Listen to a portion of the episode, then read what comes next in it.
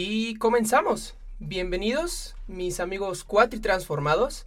Esto es Metropolítica, el análisis que nadie pidió. Este es un proyecto realizado por tres estudiantes universitarios de la Universidad Autónoma Metropolitana, Unidad Azcapotzalco, estudiantes en Derecho. Este podcast se trata de un podcast político.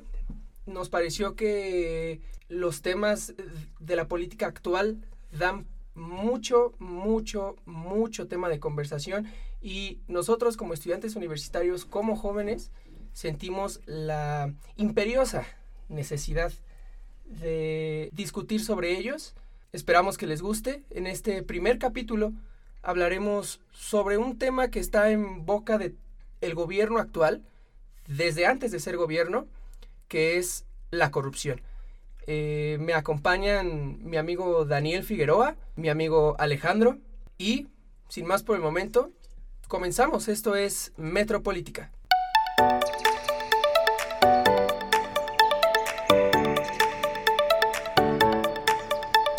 Bueno, como ya mencionó Alan, este, hoy vamos a comenzar con el tema de corrupción. Quiero, antes, quiero abrir el paréntesis. Para la RAE, la corrupción es acción y efecto de corromper o corromperse o en las organizaciones, especialmente en las públicas, una práctica que consiste en la utilización de las funciones y medios de aquellos en provecho económico o de otro, otra índole de sus gestores. Una definición muy técnica, la verdad. Yo no sé ustedes qué me pueden decir o qué pueden opinar. Este, Daniel, ¿tú qué me puedes decir? Bueno, sí, primeramente quisiera este, señalar que las definiciones cuadradas casi siempre terminan por ser insuficientes para explicar lo que la realidad social necesita, ¿no? Actualmente el gobierno de Andrés Manuel López Obrador pues señala la corrupción cada 30 minutos, es, es objeto de frecuentes señalamientos. Entonces vale la pena hacer la, eh, el recuento ¿no? de los significados que podríamos entender por la palabra corrupción. Y en, en esta perspectiva, yo por lo menos, este, en mi punto de vista, encontré cuatro, eh, cuatro vertientes de la palabra corrupción. Eh, las podremos ir desarrollando conforme se evoluciona el tema.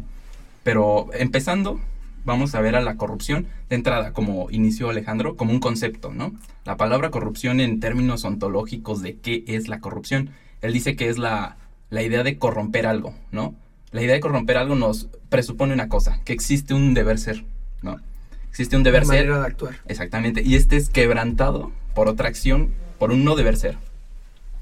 Entonces, eh, la corrupción es simplemente esto. Si nos acotamos esta, más bien si nos acobijamos en esta definición, básicamente todo es corrupción. Si explico, todo lo que va en contra de una normatividad, ya sea moral, religiosa, jurídica, es corrupción, ¿no? O sea, es a lo que yo me refiero, el manto que abarca la corrupción puede ser tremendamente grande y, y termina sin, sin dejarnos un objetivo claro. ¿De a qué se refiere Andrés Manuel cuando dice vamos a combatir la corrupción, van a combatir todo aquello que no es como debe de ser? Pues bueno, estamos desquiciados porque el humano es imperfecto, ¿no? Por naturaleza, entonces no hay, no hay manera de, de abordar este tema así, eh, con esa soltura, ¿no? Con esa amplitud. Hay que acotar más la definición de corrupción.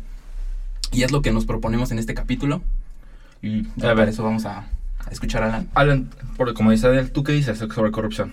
Al igual que tú, Alejandro, me voy a ir a una definición un tanto técnica, pero que podría atender a la necesidad que bien remarcó Daniel de acotar el tema, de acotar lo que es la corrupción.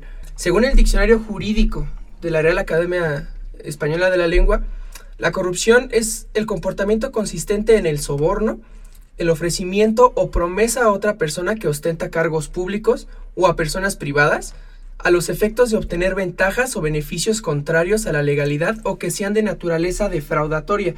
Yo creo que este concepto es más amplio, sí cuadrado, sí técnico, pero más amplio y que se puede encuadrar perfectamente no solamente en lo que muchos entendemos como corrupción en estos últimos años, sino lo que entiende la cuarta transformación como un acto de corrupción. Es decir, para, la, para este gobierno la corrupción es quedarse con dinero público, utilizar los cargos públicos para obtener beneficio propio o inclusive desatender, según, según Andrés Manuel, la función principal del gobierno que es ayudar a los más necesitados, desatenderlo y en lugar de eso enriquecerse.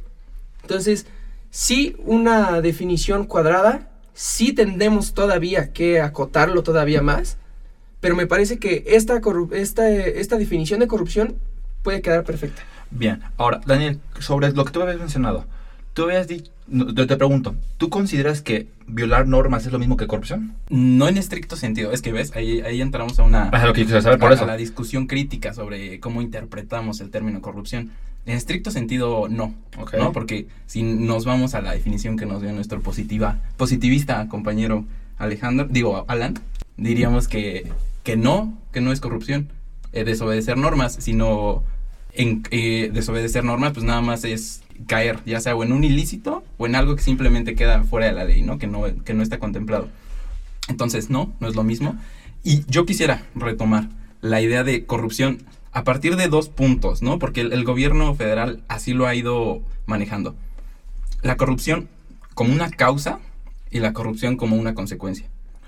Eh, eh, para esto, pues, es- no, no hay que pensarlo mucho. La corrupción como una causa es nada más como causa de un proceso, un fenómeno histórico que empieza a... y que le da cuerpo y forma al México de hoy. Perdón, ¿solo histórico? Pues es social, histórico, como el adjetivo que le quieras poner. Ok. Es, es- es ese, ese principio como causa que nos remonta mucho a la idea de Andrés Manuel de que el mexicano es, es bueno por naturaleza, ¿no? Andrés Manuel dice que el mexicano tiene, que el pueblo mexicano tiene una amplia reserva de valores. Esta concepción rusoniana, ¿no? Exactamente, sí. Eh, contrapuesta contra la concepción Hobbes, sí me explico, que tienen muchísimos positivistas, ¿no? De que el hombre es malo por naturaleza y, y la corrupción se le va a dar por naturaleza, ¿no? Mm, En, en el mundo entero se nos tiene catalogados a los mexicanos como uno de los países más, corruptos.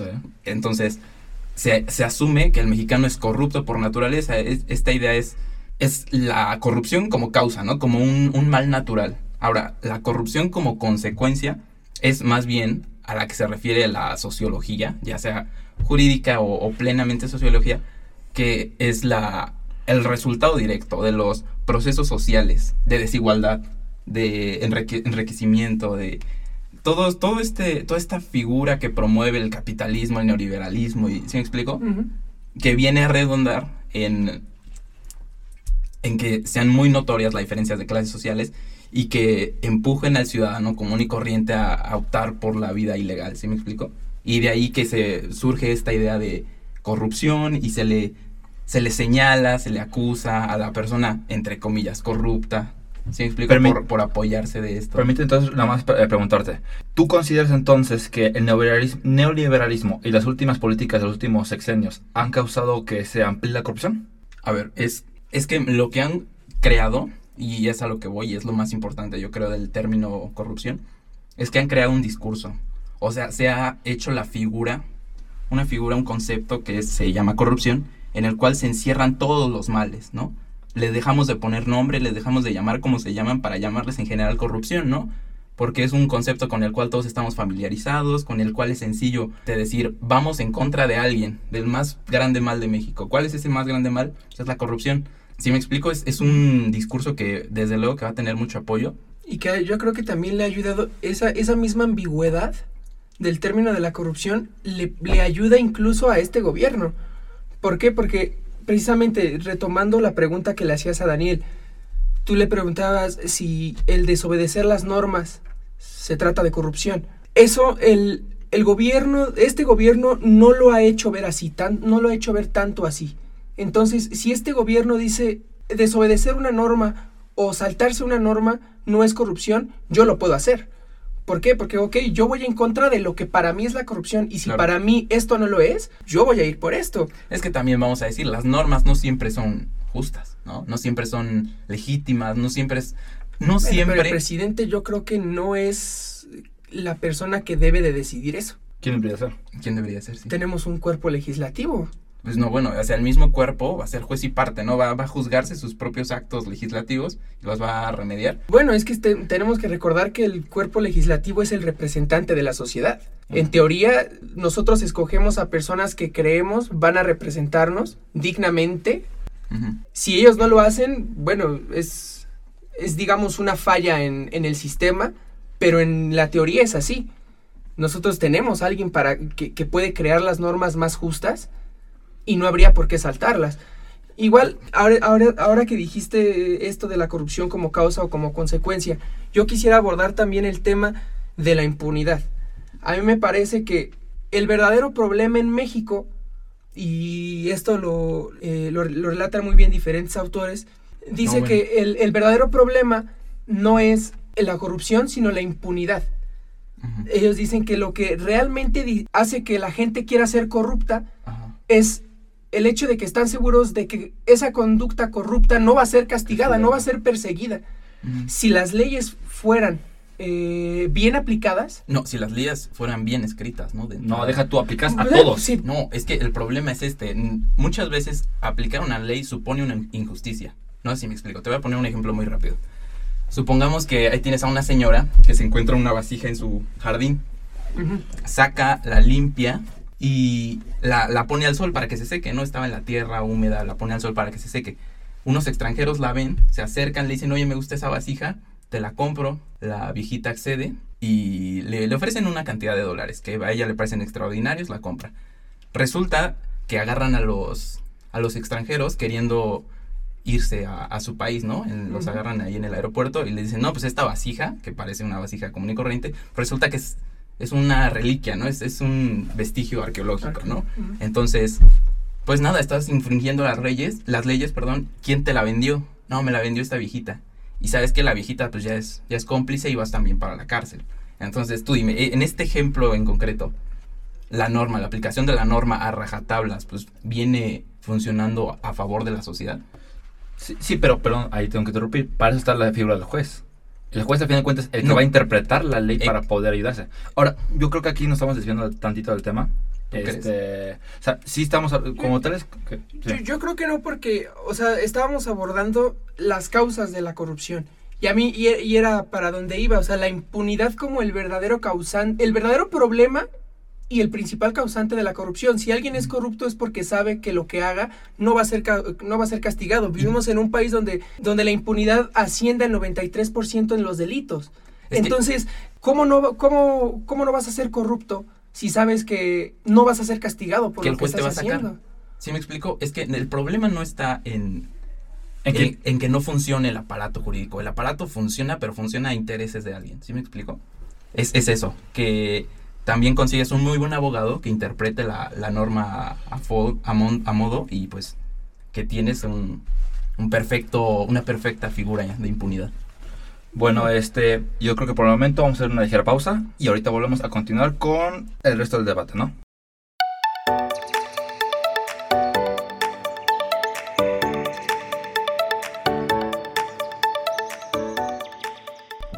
Bueno, volviendo al tema de la corrupción, este, Alan, yo quiero retomar lo que tú habías mencionado. Tú habías dicho ya sobre la cuarta, cuarta transformación. Y yo te quiero preguntar, para ti, ¿tú qué crees que es la definición de corrupción para, esta, para este gobierno, para esta cuarta transformación? Yo creo que el gobierno de Andrés Manuel ha tomado el tema con mucha ambigüedad. ¿Por qué? Porque no, no responde, su, su definición no responde a todo lo que debería considerarse como corrupción, pero lo tiene bien encuadrado en muchas conductas. Muchas, muchas conductas. Por ejemplo, el huachicol. El huachicol fue, la primer, fue el primer acto de corrupción que este gobierno buscó atacar. Si la forma en la que se atacó fue buena, fue mala, ese es tema aparte. Lo veremos. Ajá, pero en primer lugar, el robo de combustibles para la cuarta transformación es corrupción.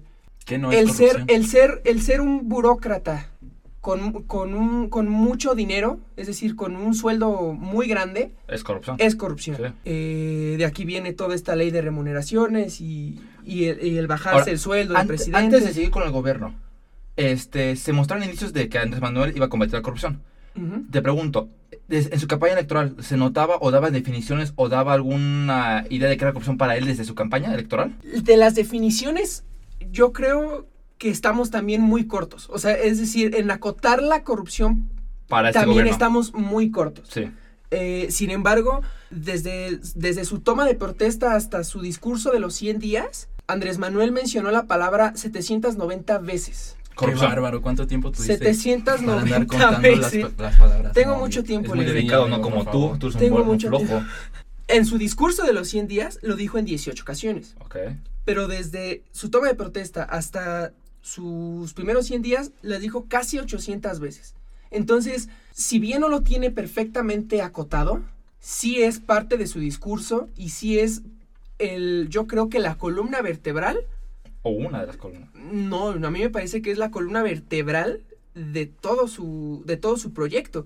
¿Por qué? Porque si, si, nos, si nos ponemos a, a pensar, muchas de sus medidas han ido en contra de, de diferentes eh, acciones u omisiones que son para ellos la corrupción. Decía el Huachicol, eh, burócratas con sueldos muy altos, proyectos de infraestructura desde su perspectiva Corruptos. corruptos. ¿O que había corrupción en o- ellos? Donde había corrupción. ¿Por qué? Porque se licitaba de forma incorrecta, que también aquí, digamos, puede haber una... y también el eh, exceso de gastos que habían ellos. O sea, Exactamente, al sí, en, general, en general el, el mal uso del dinero público. Por supuesto. Yo creo que ese podría ser el, el principal ejemplo de lo que es la corrupción. El para Andrés enfoque Manuel. para Andrés Manuel. Exactamente. Ahora, Daniel, ¿tú qué me puedes decir sobre este enfoque de la cuarta transformación hacia la corrupción? Pues sí, mira, la, la cuarta transformación lo, lo dijo cl- claramente este Alan.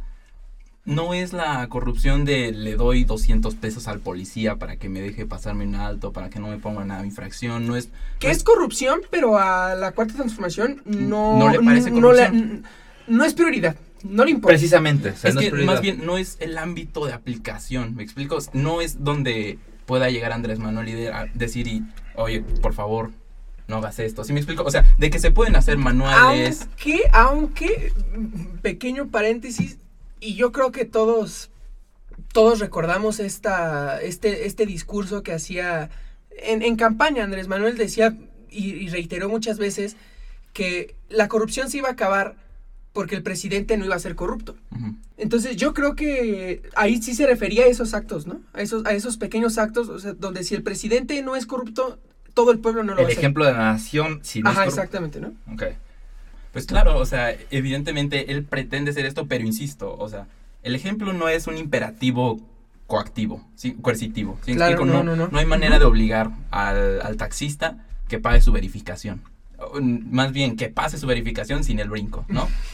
Este es, es casi que una, no puedo decir tradición, pero es, es una práctica muy recurrente en la, Común. en la México. sociedad mexicana, Sí, por sí, sí. desgracia. Este, más bien la cuarta, la cuarta transformación se refiere a corrupción como En el la- gobierno. La gran, no, la gran corrupción de los contratos de asignación directa, la gran corrupción del lavado de dinero, ¿no? Saludos a Naya. Eh, No, ni, ni, ni lavado, aguanta, perdóname, pero ni lavado de dinero. A mi Anaya bebé no, me lo toques. ya, No ahorita. O sea, es, esa clase de corrupción es a la que se refiere Andrés Manuel. Muchas veces ha dicho, la, la otra corrupción está en pañales, ¿no? Son, son niños de pecho, son bebés de pecho, Sí, sí, sí, en comparación con los grandes corruptos. claro, con los grandes. claro. Es Gra- que- gran analogía del, del presidente, ¿no? Muy, muy creativo el señor Mm. presidente. A ver, yo lo que veo es lo siguiente.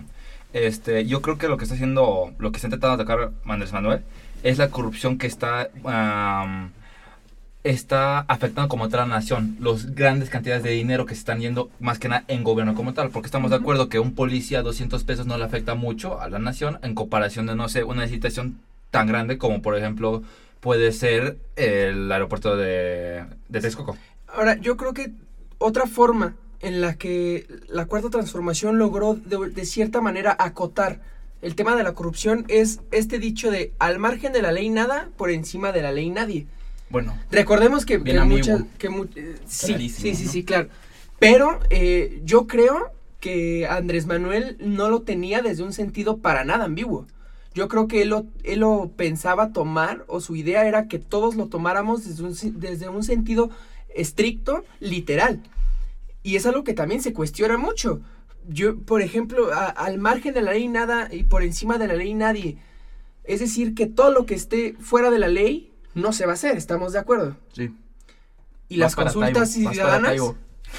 No, es que Y las consultas ciudadanas. Ahí- ahí hay un o sea, ejemplo. No inventes también tú, ¿cómo no vas a hacer recordar a Taibo? Literalmente, dijo, pon a Taibo nada más, legislaron una ley solo por Taibo, nada más. Exacto. Pero ese es un proceso legislativo y el proceso legislativo se dio. Y ahí podemos decir que, por ejemplo, a Taibo no se le nombró en su cargo sin haber hecho una ley ante- antes. Entonces aquí podemos decir, las razones podemos estar o no de acuerdo, pero el proceso fue legal. La elección de Taibo fue legal. yo donde me quisiera detener fue, son en las consultas eh, ciudadanas, Uf. completamente fuera de la ley. Que aunque la ley no las prohíbe expresamente, sí, sí contempla ejercicios de esa índole y Andrés Manuel se la saltó. Él estuvo en esos momentos por encima de la ley. Pero ¿por qué lo dices? O sea, como tú dices, nada, nada lo prohíbe. Mm, no lo prohíbe, pero me parece que si él quería obtener resultados que fueran legales y además de todo, eh, estar dentro, encuadrarse él mismo en su propio discurso, es decir, querer ser coherente, debió haber hecho el proceso como se debió, Es que, como mira, se yo creo hacer. que con eso, sus- no sé si lo concuerdan conmigo o eso como yo lo veo, o lo- una excusa para él, me imagino, es, él no quería, este, como tal, legitimar una decisión. Él más bien solo quería, supongamos, saber la decisión, o no, la opinión del pueblo.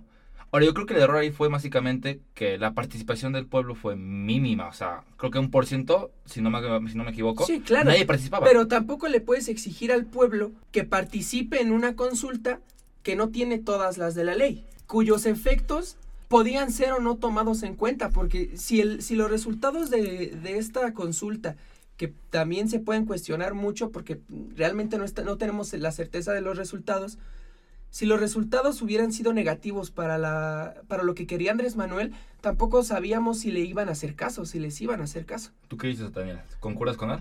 No, desde luego que no. Porque creo que el tema ya lo habíamos abordado, abordado en alguna ocasión. Muchas Este, veces. Muchas veces, ¿no? En- pero bueno, este, la, la idea de las consultas no, no tiene un principio, este, Si, La- si vieran, si vieran cómo están jugando con, con cordones. con A ver, a ver, cordones. Para así se relaja él, ¿qué te pasa? Déjalo, Bueno. ¿no? Sácate la mano del pantalón, por favor. O sea, decía que la, la idea de las consultas son, a mi parecer, una mera práctica de pedagogía social. ¿Sí me explico? Ya lo, ya lo había comentado, el, el gobierno es pedagogía social, ¿no? Según Platón, Claro. según los clásicos, según los grandes, ¿no? Dicen los que saben.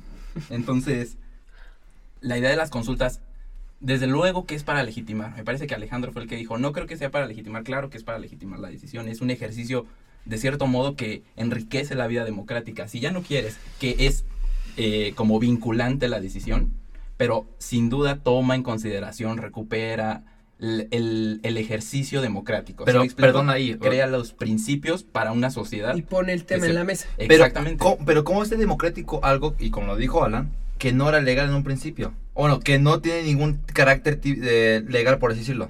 La mira, la, la pura consulta ya es un ejercicio democrático. Así no sea un, una consulta, como digo, vinculante. De la- eh, pero eh, no, lo que estamos cuestionando no es el carácter, de si tiene o no el carácter democrático. Estamos viendo la legalidad o la ilegalidad. Fue por 100%, 100% ilegal. Entonces, fue algo que se pudo haber, fue algo que se pudo haber subsanado, fue algo que se pudo haber realizado de otra manera y fue algo que se pudo haber realizado dentro del mismo discurso del presidente. Que yo creo, repito, al margen de la ley, nada por encima de la ley, nadie. Quien haga lo contrario, Es- para mí ya es corrupto. Claro que son maniobras políticas. O sea, tienes a Andrés Manuel llegando al, al Un poder. genio político. Exactamente. Un genio político y luego con el respaldo impresionante del, del voto de la elección de 2017, de 2018. O sea, es. ¿Sabes? Es, era el momento ideal para reafirmar la fuerza política con la que venía empujando Andrés. Manuel. Entonces Claro. es, es nada más eso. Que si estaba fuera de la ley, pues mira, la ley también responde a intereses políticos. ¿Sí me explico? O sea, la ley es la concreción de estos intereses políticos. Entonces, es nada más adelantarse un paso. Que si eso viola el Estado de Derecho, pues probablemente sí, ¿verdad? Pero eh, al final de cuentas viene siendo lo mismo, solo que a destiempo. Ah, ok. Ahí no, quiero hacer dos preguntas a, los dos. Alan, tú mencionabas dos frases que decía mucho Andrés Manuel en sus discursos. Vamos a erradicar por completo la corrupción Claro. y nada o nadie, al, no, nada al margen de, de la ley y nadie por encima de la ley, ¿no? Yo les pregunto a los dos. Hasta ahorita, lo que llevamos seis meses de este gobierno, ¿se ha erradicado la corrupción? ¿O se ha erradicado parte de la corrupción? No, se ha no se ha erradicado porque es imposible. Plano. Pero el presidente No, lo pues dice. vámonos, el presidente. Ya vámonos de aquí, no se acabó. Gracias por, O por sea, ¿qué acompañarnos. chiste Por tiene al fin, final del día? O sea, no se puede erradicar, no hay manera que Entonces, ¿qué se puede hacer? No, no hay manera de erradicar un sistema tan podrido se puede en seis meses. Se puede con- no, pero digo, Es imposible. ¿qué es avances ha imposible. hecho? Lo No, pregunto yo. creo que si, si, si nos pusiéramos en el plan de estarle exigiendo al presidente que en seis meses erradique la corrupción, estamos siendo intransigentes, estamos siendo poco críticos. O sea, no podemos exigirle eso. Sí se han tomado algunas medidas cuestionables o no, eh, que han funcionado o no, pero yo creo que lo poco que se ha hecho, en muchas ocasiones se ha hecho bien, pero exigirle que acabe con la corrupción, imposible. Ok. Y en Daniel, seis años tampoco, ¿eh? ¿tú qué me dices? ¿Ha podido erradicar la corrupción o ha podido hacer algún avance en ese camino?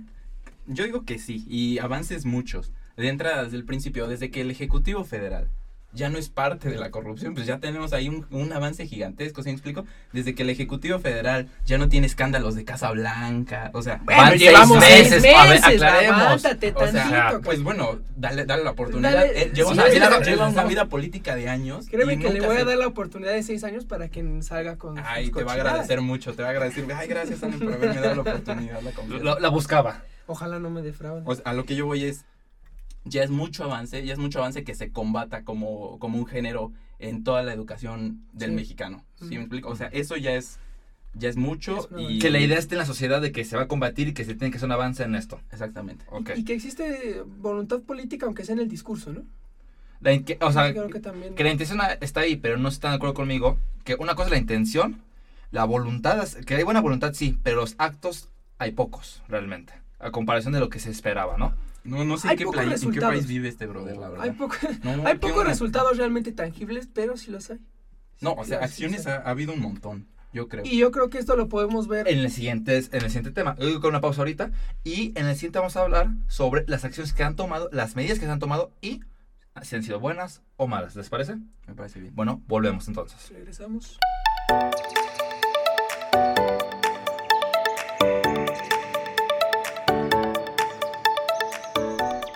Bueno, volvemos entonces al tema anterior de lo que era la corrupción y nos habíamos quedado en hablar sobre medidas para combatir la corrupción en la cuarta transformación.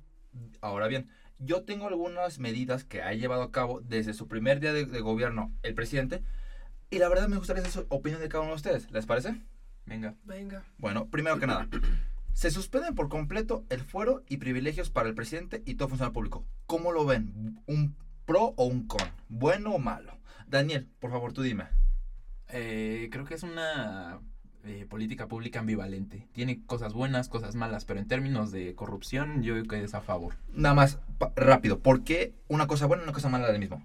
Eh, Es buena desde luego porque eh, fomenta que la figura eh, del Ejecutivo Federal no esté envuelta en lujos, en privilegios, en impunidad, Claro. que desde luego todo es naturaleza de la corrupción y es mala porque pues desde luego que el presidente es una figura que necesita mucha protección, mucha protección tanto política, jurídica como exacto.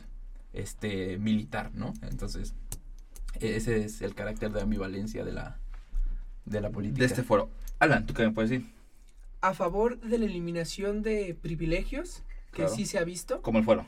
No, no, no. Privilegios en cuanto, por ejemplo, eh, un alto salario, eh, entre otras cosas, por ejemplo... la empezar- eliminación del Estado Mayor Presidencial. Exactamente, y empezar a usar, por ejemplo, aviones, aviones comerciales. Sin embargo, en contra de la eliminación del fuero. ¿no? Creo que sabemos que el, que el fuero es pieza fundamental en un sistema de contrapesos para evitar eh, ataques políticos o, o ataques de adversarios políticos hacia el presidente. Y además, yo creo que no es una...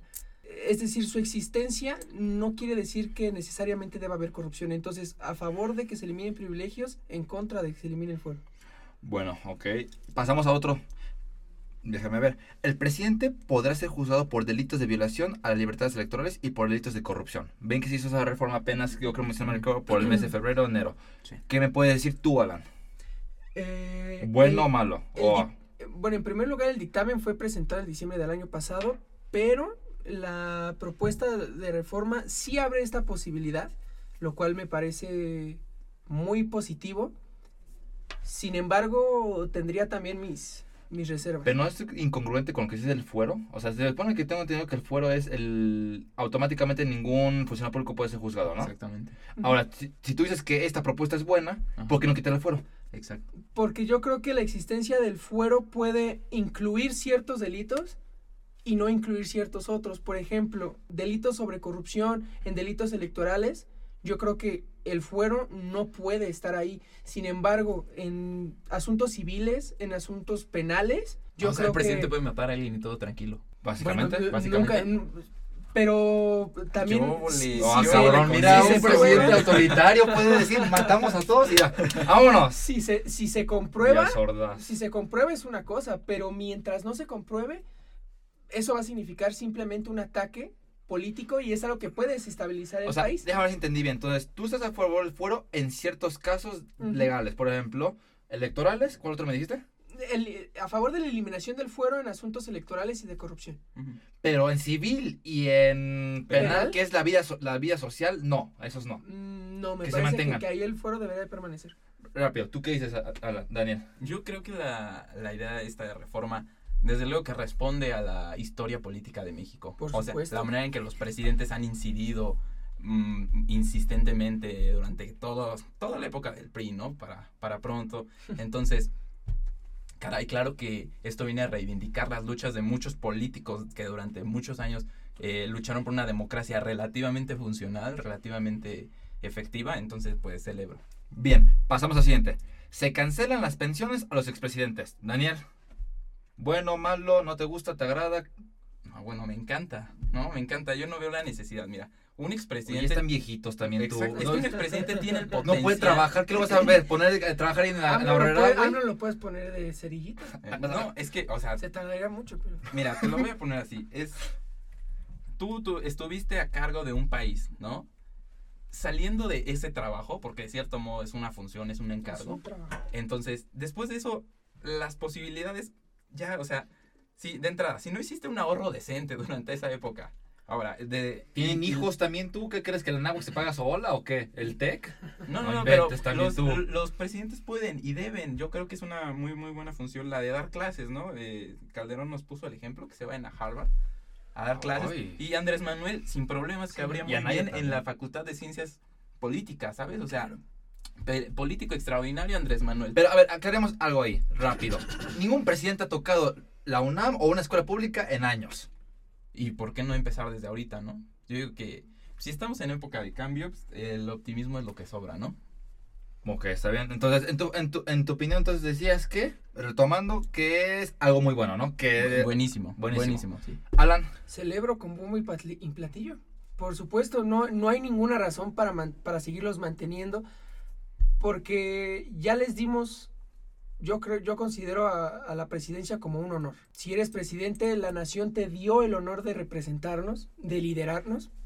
Uy, Después de eso, lo que quieras hacer con tu vida es cosa tuya. Estamos viendo, por ejemplo, que Fox no tuvo o nunca ha tenido eh, dificultades para sostenerse. Entonces, yo creo que Ah, bueno, el rancho de marihuana en Uh, Guanajuato está exactamente. buenísimo. sí. Mira, se va a a elevar Peña, a Peña cielo, nos Nieto, mira, vemos a Peña Nieto súper feliz, súper No, quitado de la No, pena, o sea, con mira, su nueva novia. Estrenando Entonces, novia, no, mira, perdió trabajo, perdió a su mujer y ahorita está sonriendo. o sea, feliz de la vida. entonces, aire, entonces aire, ¿para qué? a que se acabó Ah. Aparte, yo la creo casa que en la España, crisis- ¿eh? Una casa en España La también. crisis de los cuarenta y tantos, pues sí está, está cabrón, ¿no? Entonces, pues, ¿para qué, ¿para qué estarle solventando ese tipo de gastos? Celebro.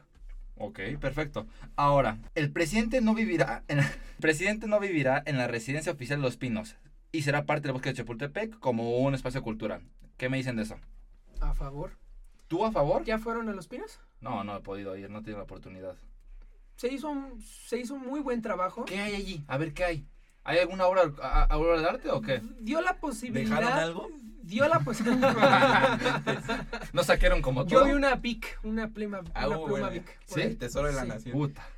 Da la posibilidad a que la gente del pueblo tenga, bueno, gente del pueblo suena un Muy, poco muy despectivo. despectivo, sí, sí. pueblo- ¿Que el pueblo mexicano? suena- es decir, que el pueblo mexicano, Este fifi ya me tiene que el pueblo tenga un lugar más de recreación. Si ustedes van, si ustedes van y ven las comodidades con las que contaba el presidente, dices, si, si este presidente actual puede vivir sin eso, ¿por qué los otros no? Entonces, qué bueno que, No. lo- que, que, que él se decidió hacerlo. A ver, a ver, es, es que aclaremos. Fox estaba alto, o sea, se cansaba muy rápido en esas comunidades. Las botas cansa. Ahora, Calderón, las cubas también tuvo, o sea, se- La cruda, la cruda cansa, tienes que llegar a, a una Debía, a debía de un tener un cuarto. ¿no? Obvio. Debía de tener un cuarto para él solo porque pues no creo que Margarita se hubiera querido dormir con él muy seguido. Y mira. Pero bueno, te imaginas cosas ya muy privadas, ¿no? Yo digo, sí, cierto. El alcohol hace que no funcione. No, eh, Muchas Alan, no toques ese tema. Y Peña, pues Peña. Sí, Peña no estaba en ninguna comodidad, la verdad. Eh, ahora, pero entonces. ¿qué, ¿Pero qué de recreativo? bueno, sí, nada más rápido. ¿Qué de recreativo ahí? ¿Tú qué has ido ya? El simple, el simple hecho de conocer. Es un museo. Mm. Es Bueno. un museo, entonces. El espacio cultural de ir y poder ver, ¿no? Claro. Vale. ¿Tú qué me dices, Daniel? Yo creo que es más bien una reivindicación con la historia, ¿no? El Palacio Nacional había sido la sede del... Entonces mejor vamos al, al castillo de Chapultepec, entonces. Bueno, es que el castillo de Chapultepec también hay que recordar que fue ocupado por la monarquía. De algún modo no puedes, este regresar a los principios de monarquía. Un castillo supone un dueño del castillo, un duque, un rey, ¿sí me explico? Servidumbre. Exactamente. Lo que nosotros estamos buscando es un palacio de gobierno, ¿sí me explico? Exacto. Que representa a la república, que representa valores democráticos, ¿sí me explico? Es todo un simbolismo Inclusive político muy valioso, ¿no? muy valioso. Entonces, también celebro que Los Pinos ahora sea un, un espacio de, de cultura y que se haya rehabilitado Palacio Nacional para las funciones del Ejecutivo. Eh, ok, bueno. Y un último tema. Bueno, yo creo que aquí podemos cortar más bien el- este tema. Sin embargo, algo que ustedes todos mencionamos y creo que no hemos tocado ahorita ha sido eh, la situación de la austeridad en este gobierno. No sé si les parece que el siguiente episodio toquemos lo que es austeridad. Un tema ¿Cómo lo ven? se- que es- sí, porque está muy relacionado. Yo creo, me, pare- me parece que las medidas de austeridad se integran a este conjunto de medidas que ha tomado este gobierno para combatir la corrupción. Sí, sí, es diagnóstico y resultado, ¿no? Diagnóstico, corrupción, resultado, austeridad. Entonces, Bueno, Bien o mal aplicada es algo que podemos discutir el siguiente. me parece. espero que les haya agradado el programa, nuestro primer programa. Este, nos despedimos por el momento. Que tengan un buen día, buena tarde, lo que ustedes quieran. No sé si quieren decir ustedes algo más. Muchas gracias por, por escucharnos y estamos en contacto. Aquí nos escuchamos. Muchas gracias. Hasta luego. Bye.